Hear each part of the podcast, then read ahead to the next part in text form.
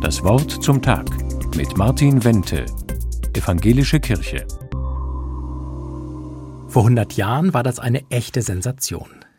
Die US-Amerikanerin Margaret Mead ist im Alter von gerade einmal 23 Jahren auf die kleine Inselgruppe Samoa in den südlichen Pazifik gereist. Ohne Begleitung.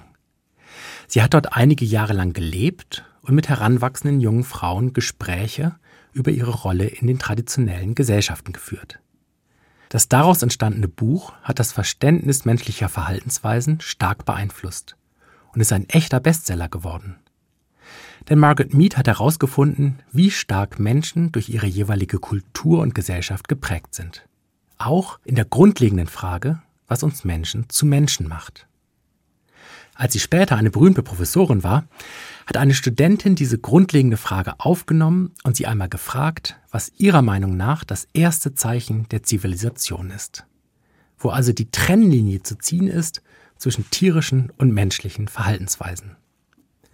Die Studentin hatte wohl erwartet, dass Miet über das Feuer sprechen würde oder über Angelhaken, Tontöpfe und Schleifsteine.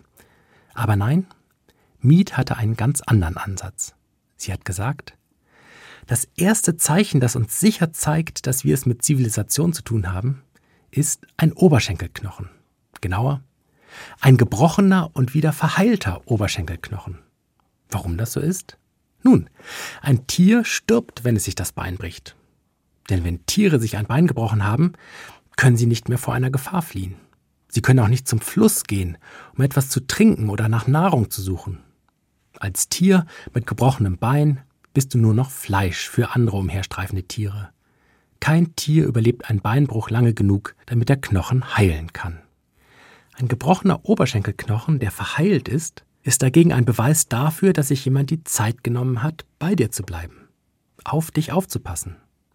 Er hat deine Wunde verbunden, dich in Sicherheit gebracht und dich während der Genesung betreut. Und genau das ist der Beginn der Zivilisation, jemand anderem zu helfen, wenn er in Schwierigkeiten ist?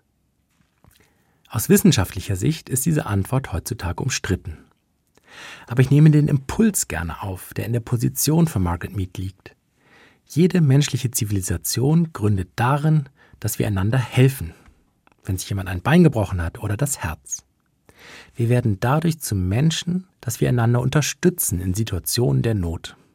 Ich finde, in einer Gesellschaft, die über zunehmende Verrohung klagt, ist die Entdeckung von Margaret Mead aktueller denn je. Pfarrer Martin Wendt aus Ludwigsburg von der Evangelischen Kirche.